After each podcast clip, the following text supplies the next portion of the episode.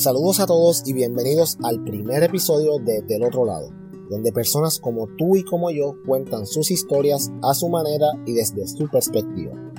Para este episodio inaugural decidí que me acompañe una de las personas más versátiles e inteligentes que conozco. Ella siempre se ha destacado por hacer las cosas un poco fuera de la norma, lo cual para mí es súper cool. Y cuando me enteré que ella había tomado la decisión de darle homeschooling a sus niños, no dudé ni por un instante de su capacidad para hacerlo de una manera satisfactoria. A la misma vez me surgieron mil preguntas y pensé que quizá estas mismas preguntas las puedes tener tú. Y por eso decidí traerla aquí para que nos comparta sus experiencias en la aventura llamada homeschooling. Sin más preámbulos, les presento a Jessica Padilla, con la cual conversaremos acerca del homeschooling y nos dirá cómo ella ve las cosas del otro lado.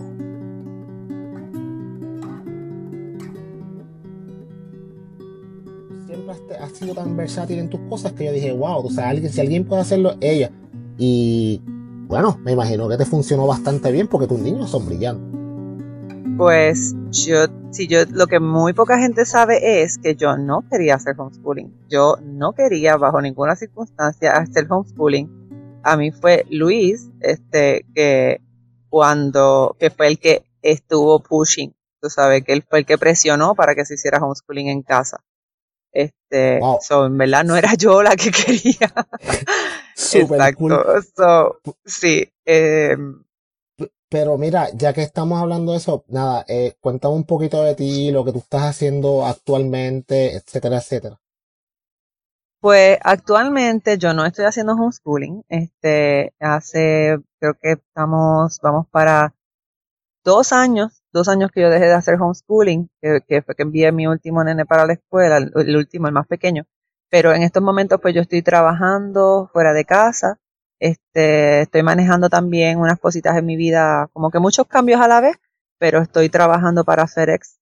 Además de eso también, pues estoy, está en pausa, como cogí un medio mini sabático, pero eh, también tengo un tallercito de costura y, y trabajo trabajo muñequitas de trapo, todas sanitarias de tela, que eso me entiendo yo que es un, todo un tema aparte.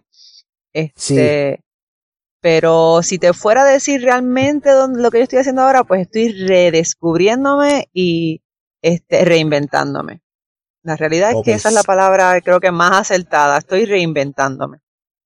Super cool. Ahora, me dijiste que al principio no está, pues Luis fue el que te dijo, vamos a darle homeschooling a los nenes y te llevó por ese camino. Cuando él te lleva por ese camino, ¿cómo tú te interesa y entonces qué te motiva a decidirlo? Como que sabes que sí lo voy a hacer. Pues mira, lo que estaba pasando en aquel momento, este, eh, yo tengo, pues, yo tengo tres hijos. Yo tengo a mi hija mayor, que en esta, en la actualidad tiene 20 años, y tengo dos nenes más pequeños que tienen 11 y 9. En aquel momento ya Luisito, que es el nene del medio, este, ya estaba entrando en edad preescolar y estábamos considerando, pues, como todo padre, ¿qué vamos a hacer? Lo vamos a poner en una escuelita preescolar, lo vamos, ¿sabes? Como que el nene es bien brillante, él, este, tenía, pues ya estaba mostrando unas características donde no sabíamos si iba a encajar bien en la escuela, ¿sabes? Como que todos estos temores de los padres donde ¿sabes? Como que va, a poder desarrollarlo como él quiere. Yo ya me estaba moviendo como que en ese círculo. Realmente yo me movía en el círculo donde yo tenía varias amistades que estaban haciendo homeschooling y como que eso estaba ya ahí. Para, yéndome un poquito más atrás, cuando Leia era pequeña, mi nena que ahora tiene 20 años, que en aquel momento eh, tenía, si Luisito tenía 4, eh, Lea tenía 11 añitos. En aquel momento, este, yo cuando Lea pequeña iba para la escuela, yo coqueteé con la idea del homeschooling. Pero pues eh, aquel no era mi momento, porque en aquel momento cuando Leia era pequeña, pues yo estaba estudiando y yo tenía dos trabajos también, so realmente por cuestión de tiempo y, falta de apoyo no, no, pues no, como que no me profundicé más en el tema. Pero pues ya yo conocía el concepto, tenía amistades que lo hacían, Luis también conocía y pues empezamos a, a ver, yo de verdad no quería porque yo ya tenía mi nene más pequeño también, yo tenía Luisito con, con tres añitos, Afiro tenía un añito, Sabelea tenía diez, Sabelea tenía sus once añitos, de momento yo como que tenía las manos bien llenas y estaba ya como que considerando que quizá era mi momento de ir a trabajar.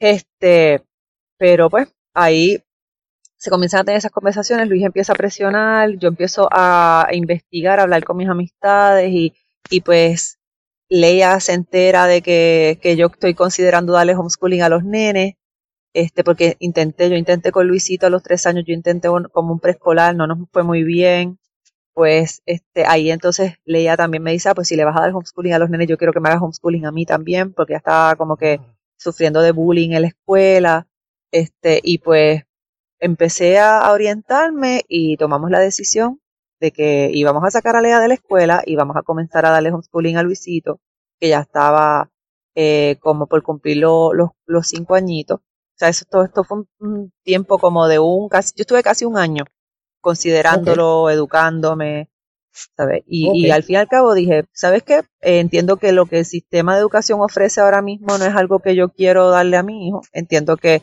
ella todavía veo que tiene muchas lagunas y ella estaba en un colegio privado. O sea, que no estoy hablando de, educación pública, estoy hablando de educación en general. Este, eh, Leia tenía muchas lagunas también y pues me, me, me zumbé. Dije, pues vamos a hacerlo. Ok. Pues mira, te pregunto, wow, súper interesante. No sabía lo de Leia, de verdad. Eh, sí, ella fue como que, si los nenes van, yo voy, si los nenes van, yo voy. Yo, okay. Sí, como hermanito, sí, entiendo.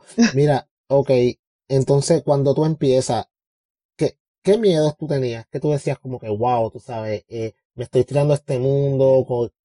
¿Qué tú pensabas en ese momento? Cuando según te ibas informando y buscando y hablando con las personas que lo estaban haciendo.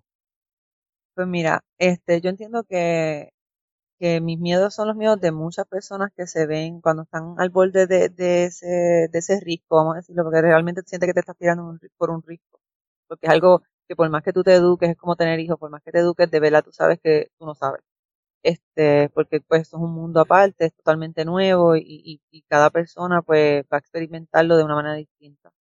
Pues mi miedo, y yo me atrevo a decir que es el miedo de muchos, sino de todos los, los, padres que, que, consideramos hacer homeschooling, eh, fue el no poder dar el grado, este, porque yo no soy maestra. So, no poder dar el grado, eh, no poder llevarlos a la par con sus, con, pues vamos, valga la redundancia, con sus pares que están en, en el sistema. En grados similares. Acuérdate, homeschool, exacto, el, el homeschooling es, fuera del sistema, es off-grid.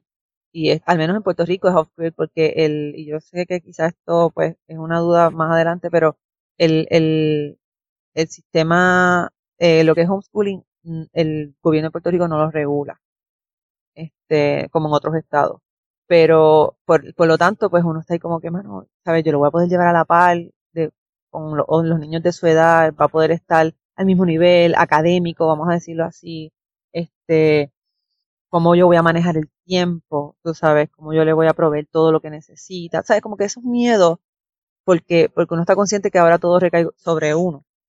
Pero esos fueron miedos que, pues, a, a medida que uno va adentrándose en ese mundo, pues se van disipando.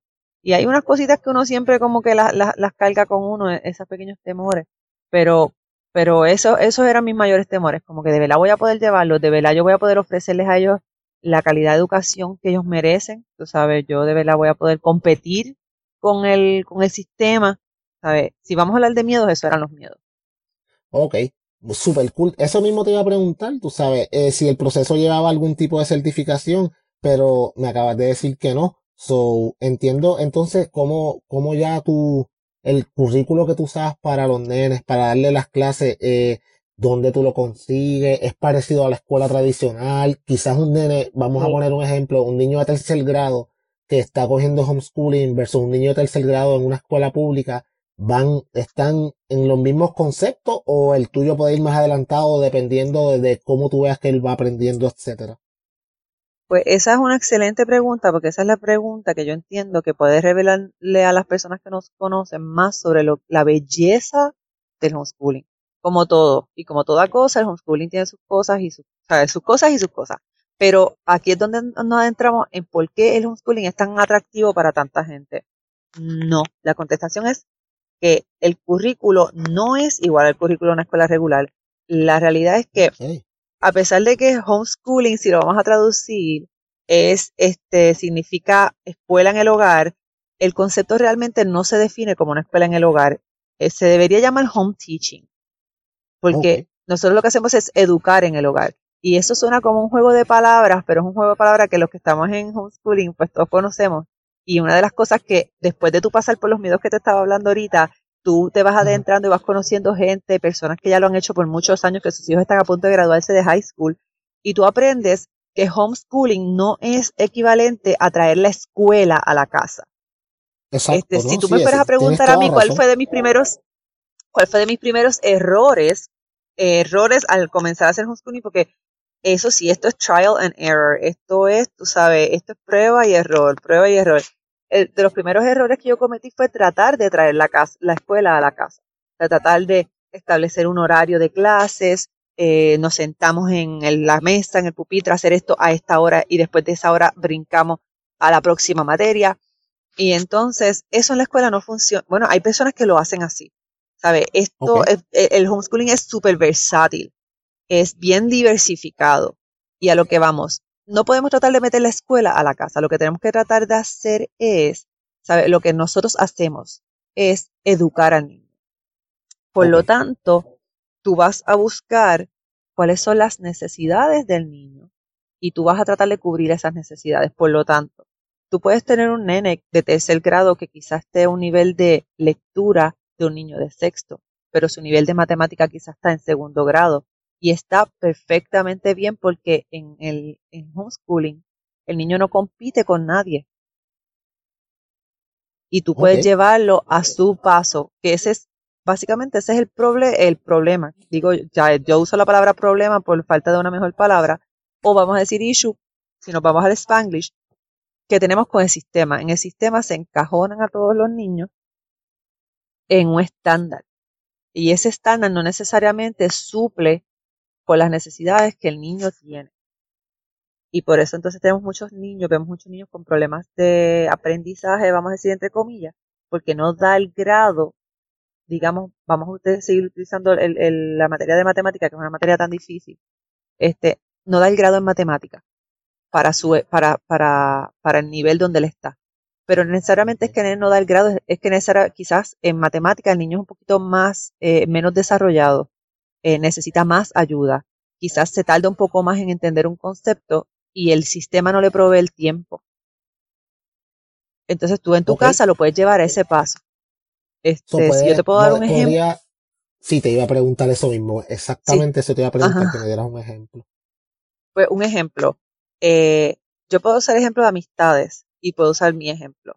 Eh, pero te voy a usar el ejemplo de una amiga mía porque es uno bien craso eh, su nene, ella, ella lo ha tenido en homeschooling desde, pues, desde pequeñito y ya él estaría cursando lo que sería un equivalente a un séptimo grado, pero si venimos a ver su currículum, quizás en algunas materias él está un poquito más atrasado y en otras está un poquito más adelantado, ¿entiendes?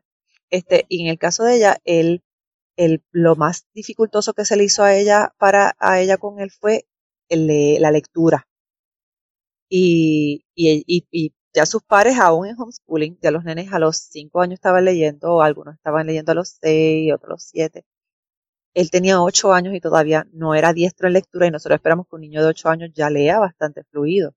Y él de verdad se le hacía bien dificultoso la lectura ya a los ocho años, o sea, que, que ya tenía presión externa, como que, mano, no sabe leer, tú sabes, y ahí empieza la, eso empieza a causar, a crear dudas en la mamá también en su capacidad como educadora y de momento, de los nueve años en adelante, el nene lee súper bien. De la nada.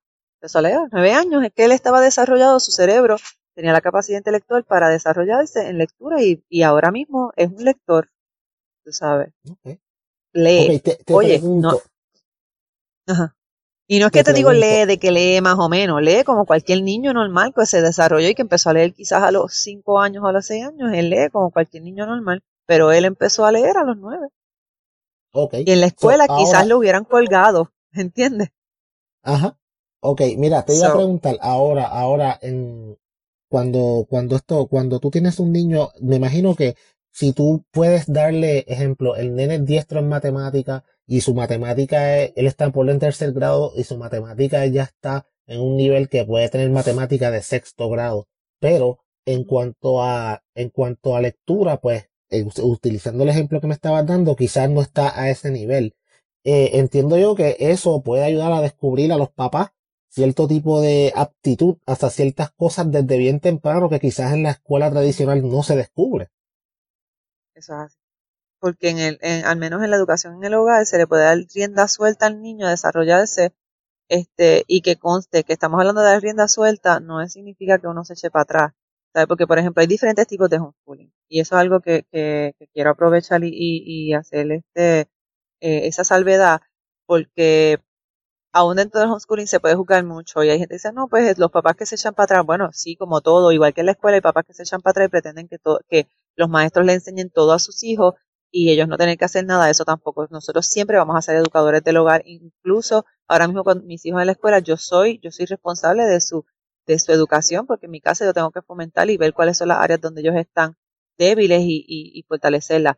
Pero en el homeschooling se pueden utilizar currículos comprados, que eh, volviendo un poquito a la, a la, a la pregunta de antes, pero, o sea, tú puedes utilizar currículos que vienen ya y tú lo compras y usas el currículo. Puedes eh, este, um, suscribirte a una escuelita como con una escuelita online. O sea, la, escuelita online significa que no es una escuela online, perdóname, algún website que te ofrece los materiales, la clase, el examen, si quieres dárselo, y tú lo llevas al paso del niño. También tú puedes hacer tu propio currículo, o sea, crear un currículo, comprar los libros, y también está lo que se llama el unschooling, que es que simple y sencillamente dejan que el niño dirija su educación. Si el niño te presenta interés en los árboles, pues tú le haces una clase completa de árboles y ya le diste botánica, ciencia y puedes utilizar hasta el español utilizando los árboles, puedes, puedes, ¿sabes? olvídate, es un mundo, el homeschooling es un mundo, pero dentro de ese mundo eh, es, lo da paso a lo que tú acabas de decir. Tú permites que el niño se desarrolle a su tiempo y ahí es donde tú puedes ver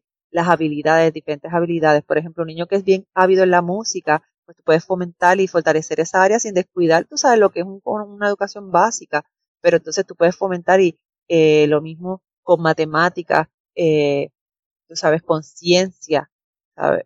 Eh, sociales, porque yo, yo, yo conozco varios homeschoolers que han llegado a universidad y son, o sea, están estudiando historia, están estudiando ciencias sociales, son, son jóvenes que se desenvuelven maravillosamente, son bien, este, como te digo, eh, elocuentes al hablar, ¿sabes?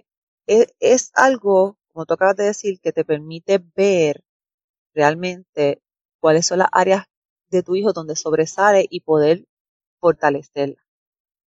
Ok, eso suena brutal. Ahora, vamos a movernos un poquito, vamos para otro lado, vamos a coger una curva aquí. Y vamos a hablar de una parte que yo sé que los papás tienen mucha curiosidad. Generalmente, los nenes que están en la escuela tradicional se van a la escuela, entran a las 8, salen a las 2 o a las 3 y los papás van al trabajo, etcétera, etcétera. Eso es una, una persona, una familia relativamente normal en el, en el punto de que en la escuela tradicional. Ahora bien, cuando estás cogiendo homeschooling, tú estás con tus nenes 24 horas al día, 7 días a la semana. ¿Sabes? ¿Cómo tú pudiste lidiar con al estar 24 horas al día, 7 días a la semana con tus nenes? ¿Cómo ellos se sentían? ¿Sabes? Tú pensabas que algunas veces los nenes necesitaban un break de mamá o mamá necesitaba un break de los nenes porque eh, yo entiendo que cuando están en la escuela ese ratito eh, es importante para que tú básicamente despejes un poquito la mente. Pero aquí están contigo desde que se levantan hasta que se acuestan sin parar.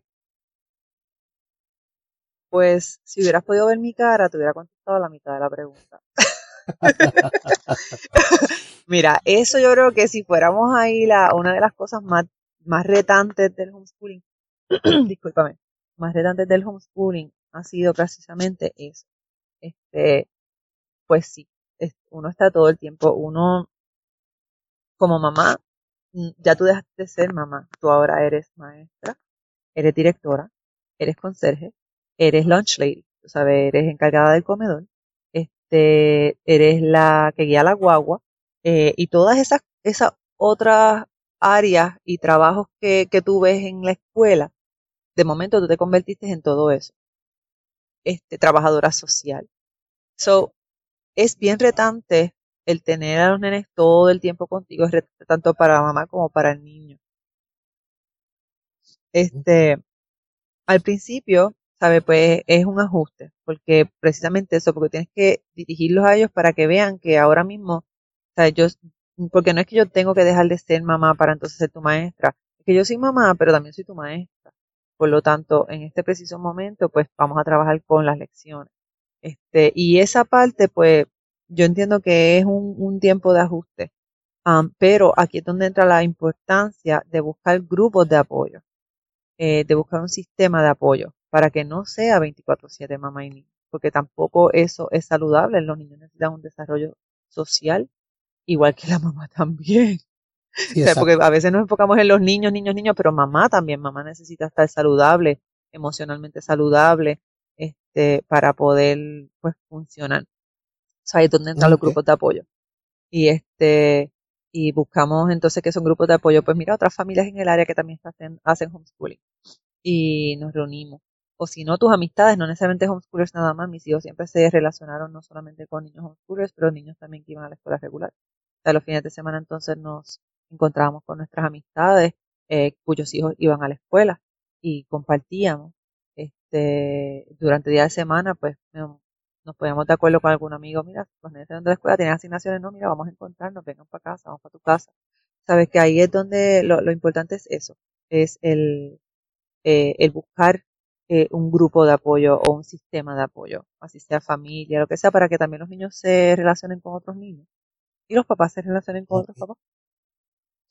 Qué brutal. Mira, eh, te pregunto, te pregunto, ahora ya eh, moviéndonos un poquito a las materias que no son tradicionales, música, arte, educación física, eh, funcionan igual que las materias tradicionales, o sea, tú te conviertes en, en maestra de música, eh, tú te conviertes en maestra de arte, educación física, etcétera, o cómo eso en el homeschooling se administra.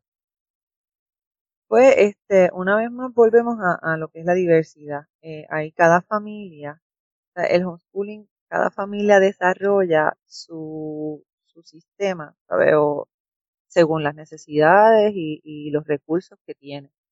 Por supuesto, un papá que es ávido en la música no va a necesitar buscar nada más porque él mismo le puede dar clases de música a su hijo. Este, hay quienes optan por, digamos, en cuestión de la educación física, pues optan por entonces poner a los niños en algún tipo de deporte y las tardes lo llevan y ahí ellos cubren con su con su parte pues, para el desarrollo motor. Eh, hay mamás que no, hay mamás que entonces desarrollan unos, eh, unos mini cursitos. Este, hay quienes lo que hacen, vamos para la playa. Hay quienes, por ejemplo, yo tengo amistades que hacen homeschooling y los nenes hacen surfing.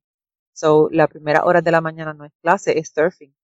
Van, surfean por la mañana, van, sabe cómo que van, seguimos nuestro día y nuestras clases. ¿Entiendes? Es, como te digo, es, es tan diverso, tan diversificado que hay tantas maneras correctas, porque quiero enfatizar eso, hay tantas maneras correctas de hacerlo. Este, por ejemplo, el arte, hay quienes entonces buscan maestros también, y no solamente con las materias que son, como diríamos, no tradicionales, pero que son muy necesarias, hasta con las tradicionales. De, momento yo tengo amistades que, yo era la maestra de inglés de, la nena de mi amiga, porque mi amiga no era muy diestra en, en inglés.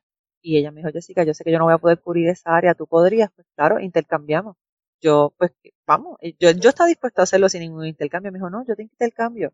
Y yo le doy Biblia, porque para mí era bien importante eso, para mí, eh, la parte de, de bíblica. Luego ella me dijo, pues mira, Jessica, yo le, yo, tú le puedes dar clase de inglés y, y, con, y yo le doy clase de ciencia y Biblia.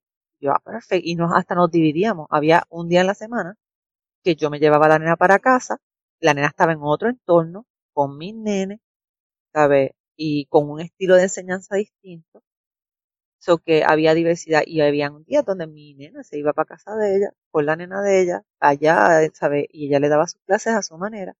Y te digo que ese fue un tiempo bien, bien divertido para nosotros. Ese fue ya el último año que yo estudiando homeschooling. Este, porque e, era el break que yo necesitaba. O sea, y de momento te cubrí unas cuantas, unas cuantas preguntas que hablamos ahorita. O sea, de momento, ese, ese era el break que yo necesitaba, ese era el break que ella necesitaba, ese era el día que ella entonces hacía sus diligencias y ese era el día que yo hacía mi diligencia. Y este, yo tengo, yo conozco jóvenes que, que ahora mismo están estudiando música o que son músicos que, que esa era su afinidad, quizá el papá no le podía proveer, pero entonces el papá buscaba a alguien que lo formara en esa área. So, si tú puedes cubrir el área, amén, y si no, este, pues consigues a alguien y si no, yo me enteré hasta de una familia que como ellos le cubrían eh, la, el área de música era y le ponían eh, la, estación de radio de la universidad, creo que es de Puerto Rico, de la Universidad Católica, que de cierta hora a cierta hora dan música, diferentes tipos de estilos de música y explican la historia de la música, de dónde viene, no me acuerdo ahora qué estación de radio es esa. Y esa era la clase de música de ellos. Ellos por la mañana, mientras mamá hacía el desayuno, ellos se sentaban a desayunar con esa estación prendida por la hora y media que duraba la transmisión de ese programa, y esa era la clase de música de los niños. ¿Y quién te, dice, ¿quién te dice a ti o a mí que eso no es real? que no, que, no está bien. Es lo mismo. Para mí eso era espectacular. Sí, claro que sí. Y además, no, y la pasaban bien todos juntos, que era algo diferente versus estar en la escuela leyendo notas y libros.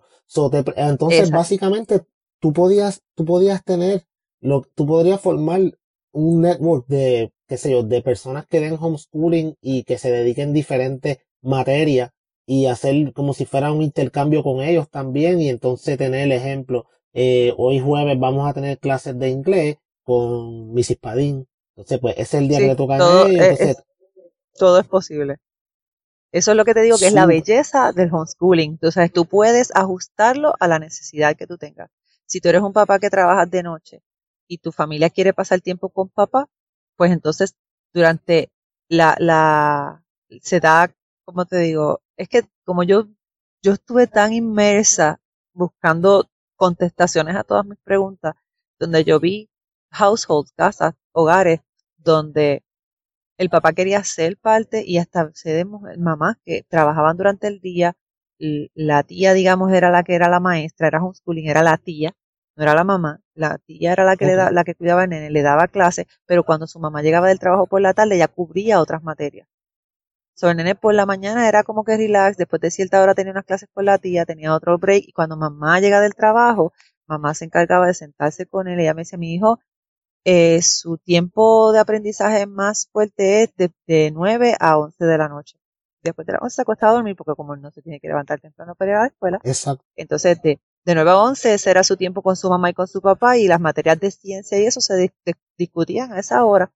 Y un niño súper brillante súper brutal. Y así era, como eh, así era como funcionaba en su casa, ¿sabes? Que no es, no es el horario tradicional de 8 a 3, tú sabes, es, excelente. Si tienes un dormilón, ponle, pues entonces pues se levanta a las 9, pues está bien, perfecto. Tienes clases a las 7 de la noche, como en la universidad, que no es un horario tradicional. Yo, por ejemplo, yo, por ejemplo, tenía ese issue con Luisito, con Nene del Medio, con Luis, el rey de los tiburones, que va a matar si se entera. Yo dije, este, este, Luisito es un niño súper brillante. Y cuando él estaba en esa edad de curiosidad, que era como de los 5, 6, 7 años, él tenía una curiosidad tan activa y era, yo sé lo, porque para ese tiempo Luis estaba trabajando en San Juan muchas veces y, y, trasnochaba allá, y yo lo llamaba, yo, cuando lo acostaba a dormir a las 12, se acostaba a las 12, no había manera de hacer ese nene dormir más temprano, pero las mejores clases yo se las daba a esa hora porque nacían de él. O sea, y de momento, a las 10 de la noche, comiéndose un snack para acostarse a dormir, comenzábamos una conversación que duró una hora porque de momento a los seis años me decía mamá, ¿de dónde viene la electricidad? ¿Cómo funciona la electricidad? Me mataste, brother, yo no estoy preparada para contestarte esa pregunta ahora. ¿Qué tengo que hacer? Pues vente, vamos a buscar cómo funciona la electricidad a las 10 de la noche. Tú sabes. Ah, y, y entonces a esa hora, y de momento, tú sabes, era algo que después te venía a hablar del mismo tema dos y tres veces, ¿sabes? Como, eh, en dos o tres ocasiones más adelante, ¿sabes? Que no fue algo que yo se lo dije, entró por uno y salió por el otro, algo que él registró porque esa era su hora de registrar, ¿sabes? Esa era la hora donde él tenía esta, la, su, su cerebro estaba preparado para recibir esa información. Ok. Ahora te voy a preguntar, vamos, vamos, vamos a una parte que yo sé que muchos de los papás van a estar bien interesados en saber. ¿Cómo tú bregabas cuando tenías que darle disciplina a esos niños? Porque tú eres maestra, pero eres su mamá. Y me imagino que debía ser complicado cuando tú no podías mandarlo para la oficina porque, guess what? Ahí estabas tú, la principal también. So, era como que mí se me mandó para la oficina y la principal soy yo también. So, y ahora no puedes decirle a la principal que no es verdad porque Missy estaba conmigo las 24 horas. Cuéntame, cuéntame de eso. Pues mira, este, sí, tampoco puedo decirte a que te llegue tu papá porque yo no creo en eso. um, pero pero esa parte, si te voy a decir, era pues un poquito retante porque ahí es donde, pero después tú vas conociendo, lo bueno es, que tú vas conociendo a tus hijos y tú sabes de, qué patas cojean, como digo yo. Y fíjate, en mi casa yo trabajo siempre mucho con privilegios, ¿sabes? Como que, este, hay ciertos privilegios que, eh, ellos saben que son privilegios, por lo tanto, no es algo que tú lo tienes gano porque naciste, es algo que te lo ganaste porque tu comportamiento ha sido correcto. Ahí es donde entran pues el tiempo de la televisión, los electrónicos. Fíjate, a mí yo me acuerdo que un papá me preguntó una vez que como yo controlaba la televisión. Y yo como que pues mano, tan fácil como apagándola, tú sabes. Nada, las, las, reglas se establecían bien claras donde la televisión no se prenda a menos que sea con permiso de mamá. La computadora no se prenda a menos que sea con permiso de mamá y el que prenda la computadora la televisión sin, permiso de mamá, pues va a estar pues, castigado probablemente cinco minutos. Nosotros tenemos para aquel tiempo que era un minuto por la edad. O sea, si el nene tenía cinco años, fueran cinco minutos eh, de timeout. No más de eso. Porque es el equivalente a de verdad como que su desarrollo emocional, su madurez emocional. Este, pobre Lea, pues era la que si tenía que tener timeout eran 11 minutos en el, en el cuarto, 12 minutos en el cuarto. O sea, pero ya era grande, ya con ella funcionaba diferente pero, pero no te voy a decir que no era retante, porque eso mismo uno tiene que como que hacer hincapié porque es importante seguir las instrucciones y, y para evitar estos problemas, estas incomodidades, pero, pero sí, sí, este, era, es, e, cada, cada, obviamente, cada familia tiene su manera de disciplinar. Y este, pero en mi casa pues era eso. Y no te, no te voy a decir, ah, sí, yo les decía que se fueran cinco minutos para el cuarto y se quedaban cinco minutos en el cuarto. ¿no? Cinco minutos se convertían en diez minutos porque de momento, mira, cinco minutos desde que dejes de tratar de salir del cuarto, ¿sabes? Son, ¿sabes? Si te trataste de salir del cuarto, pues ya son, volvemos a, empezar los cinco minutos, son cinco minutos corridos. Y no te creas, a veces de momento estabas media hora luchando con un nene para que por fin, ¿sabes? Eso es retante, es retante. Pero, pero se puede, se puede porque llega un momento donde ya son, ya estamos afines. Yo creo que lo más difícil de homeschooling es ese primer año ese primer año es el más difícil. literalmente es como uno a dos años que son de trial and error, y, incluyendo en la disciplina donde empezamos a ver cómo fluimos y, llega un momento que ya el niño pues cede y los papás también cedemos algunas veces porque a veces somos bien bien estrictos este y vemos que es lo mejor para todos como que las batallas cuáles son las batallas que vale la pena lucharlas y cuáles ok mira ok vamos entonces vamos a movernos un poquito y te voy a preguntar algo que quizás mucha gente siempre hacen, por lo menos yo lo hago cuando voy a tomar alguna decisión. Yo pongo los pros y los contras en una lista y decido si hay más pros, pues ganó. Si hay más contras, pues no ganó. Eh, en el caso de homeschooling, que es una decisión tan grande, si tú fueras a poner tres pros y tres contras en el homeschooling, ¿cuáles tú, cuáles tú dirías que serían esas tres pros y esas tres contras? Solo tres. Solamente tres.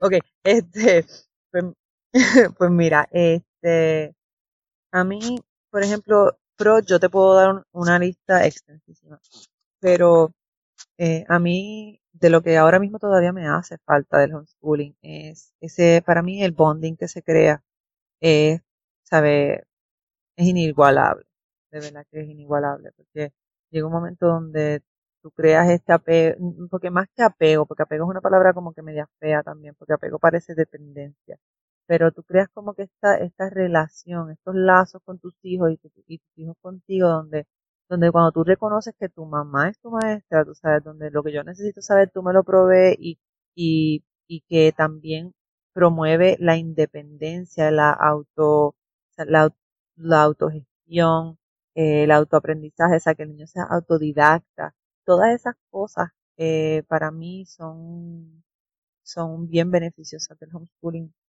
Además de que lo que es este la educación individualizada. ¿sabes? Eso para mí todavía mis hijos han estado en escuela, ya llevan escuela varios años, hemos tratado dos escuelas y, y aunque han sido escuelas muy buenas, ese, esa parte de la educación individualizada y, y, y el estar este, fuera de, de los estándares es algo que de verdad yo todavía eh, extraño del homeschooling y a veces me encuentro yo en casa evaluando las situaciones de la escuela desde un punto de vista homeschooler donde es como que no te preocupes por eso porque eso de verdad no importa. Tú sabes como que es relax. Sí. Si de momento el trabajo no te salió exactamente como la maestra te dijo, it's fine, tú sabes. Para mí es más importante que hayas aprendido la lección, ¿sabes? Y soy como un poco más flexible con eso. Además de que, este, pues, eh, la, también la flexibilidad en el desarrollo de las áreas, como hablamos ahorita. O sea, tú tienes un niño que, que es bien artístico, en el homeschooling tú puedes darle rienda suelta a esa creatividad, no, no la tienes ahí presionada, encajonada en, en las clases de 8 a 3 y déjame salir de aquí para poder ser yo, tú sabes, y poder darle rienda suelta a mi creatividad o, o, o a esta, toda esta energía que yo tengo porque lo que quiero es estar jugando baloncesto, jugando baloncesto, jugando baloncesto. ¿Entiendes? Este, esos son algunos de los beneficios que yo entiendo que tiene el homeschooling y, y que pues en mi caso son las cosas que como que me hacen falta.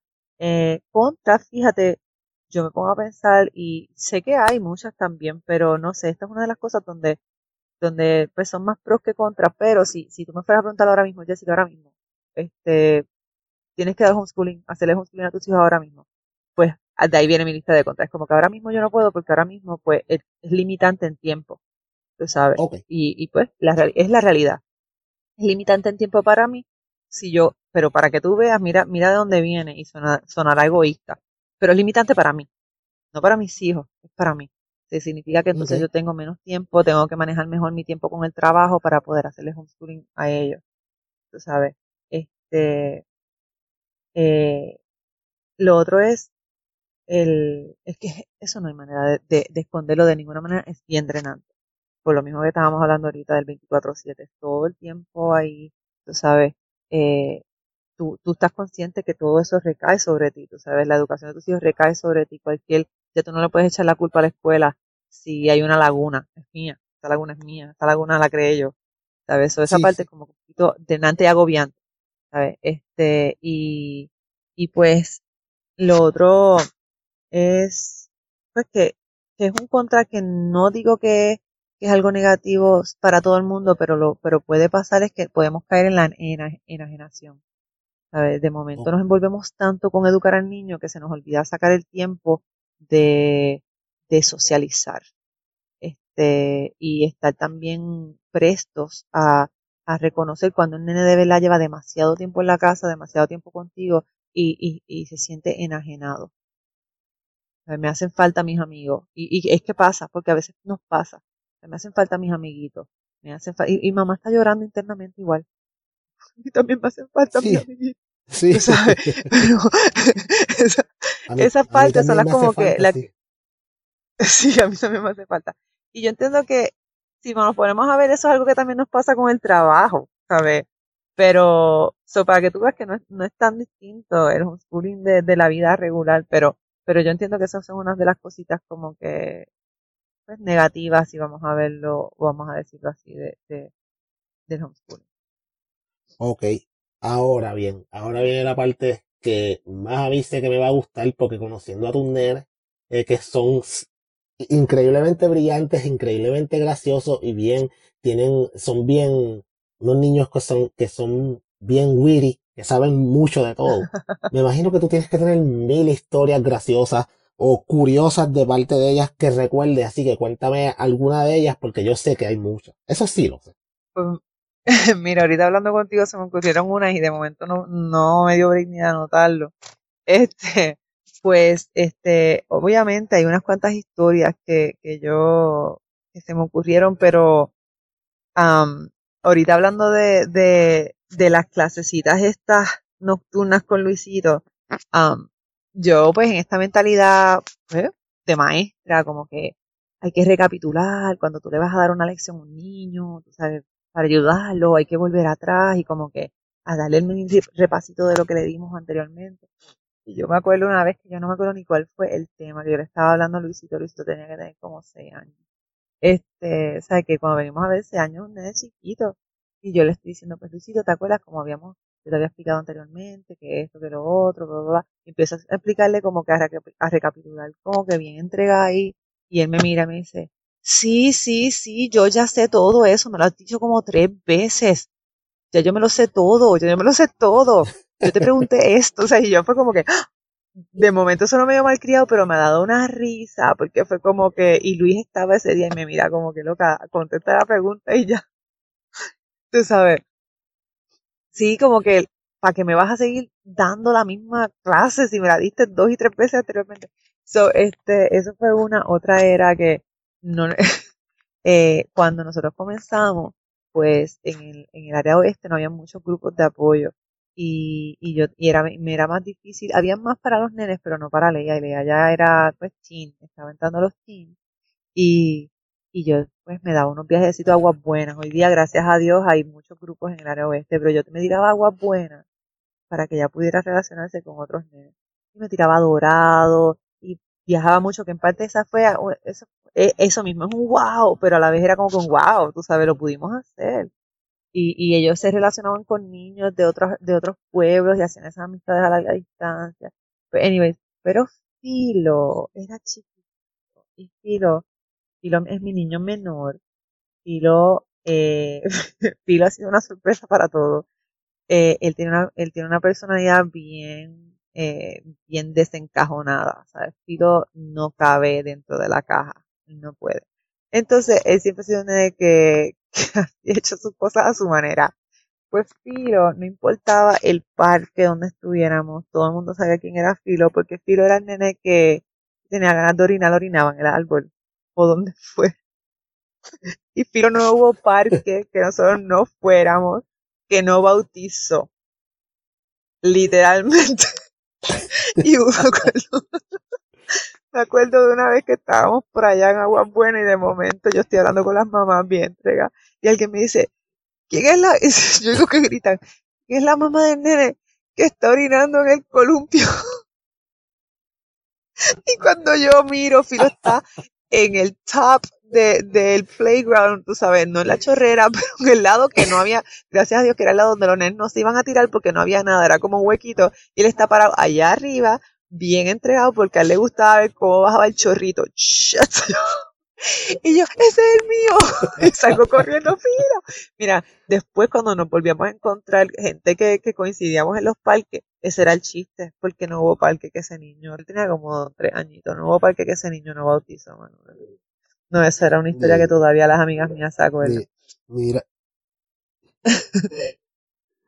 pues mira, eh, diablo, Sí, yo te dije que no, hay miles, más, eso lo sé. Pero mira, ya para pero ya pero ya para terminar, ya para terminar, eh, y de verdad que le ha pasado súper contigo, aprendí un montón de cosas. Este, pero para la gente que nos está escuchando, eh, si que se, quizás se interesen en el tema, ¿qué tú les dirías a esas personas eh, que se quieren interesar en este modelo de educación para sus hijos? Eh, ¿Qué recomendaciones tú le darías, además de todas las que ya has dado? ¿Y qué cosas tú le dirías que evitaran basado en la experiencia que tú tuviste? Pues mira, yo cuando alguien me, me, me habla sobre el homeschooling y que lo está considerando, eh, yo siempre he dicho lo mismo, es una excelente alternativa. Es una excelente alternativa. Este, eh, tú conoces, ¿sabes? Como le diría, como si estuviera hablando en tú a tú, tú conoces cuáles son las necesidades de tu hijo, y tú no, conoces cuáles son las necesidades de tu hogar y de tu familia. Este, yo te recomiendo, sabes, que, de verdad pues te eduques un poco antes de tomar la decisión, pero no cometas el error que cometí yo, que, que me, hubo un momento en que me saturé. Y, y también eh, no permitas que las opiniones de los demás influyan, o, sea, lo que te influya a ti a tomar una decisión en, en cuanto a, a, pues a la educación de tus hijos. Este, no, siempre va a haber ruido alrededor y siempre van a haber opiniones. Este, y, y pues es bueno escuchar los consejos y las opiniones, pero hay que siempre llevar, o sea, como que sift through them, ¿sabes? Como tener un sedazo donde tú realmente puedas escuchar, porque si, si escuchando a las demás personas aprendemos y vemos que hay alternativas o mecanismos que nosotros nunca se nos habían ocurrido y quizás no funcionan mejor, pero no tomes la palabra de nadie como ley. No sé si me entiendes. Eso, eso sí fue un error que yo cometí. Yo, yo, yo tomé muchas decisiones basadas en las experiencias y, y, lo que le funcionaba a otra persona y, y como que, mm, ¿sabe?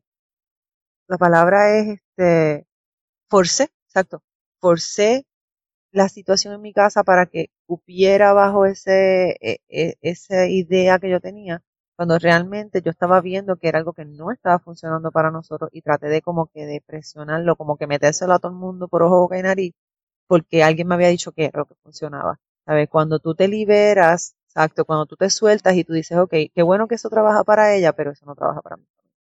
¿Sabes? Este, por e, ejemplo, es el, el hacer la escuela en la casa donde tú compras un currículo donde el currículo te dice sienta al niño por cinco minutos y haz esto. Por ejemplo, ¿sabes? Da las materias de estas todas materias en el día, eh, eso no funcionó para mí.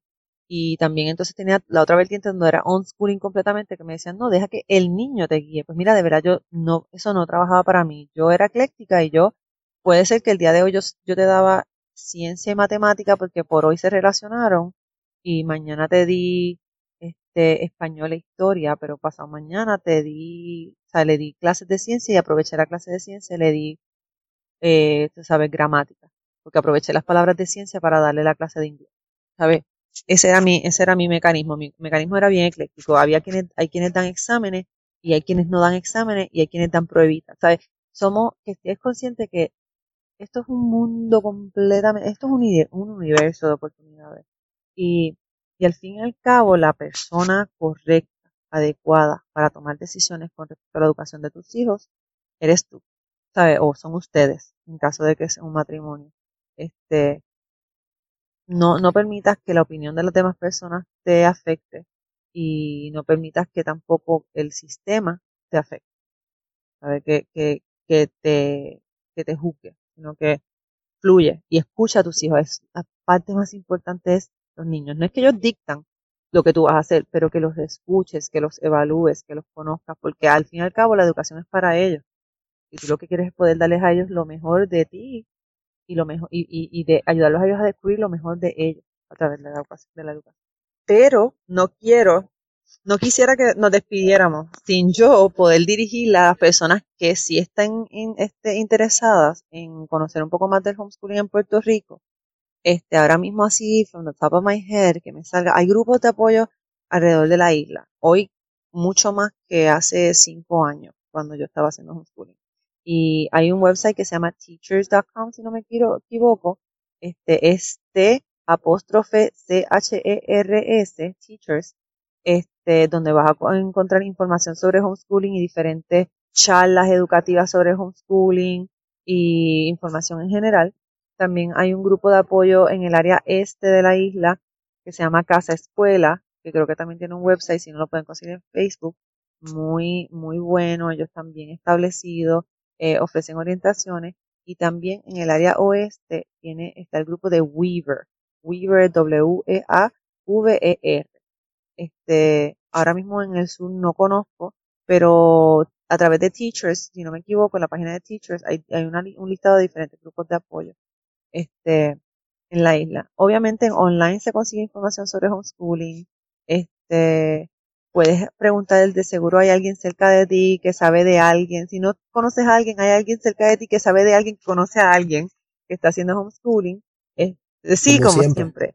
no, la persona que, que esté ya tentado y como que tanteando en esa área, no duden en explorar y, y este, y pues, y dirigirse a cualquiera de los grupos que le acabo de, mencionar para que, pues, para que le den una, una orientación, porque a veces se nos hace como que más cómodo escuchar otras personas que lo están haciendo al momento.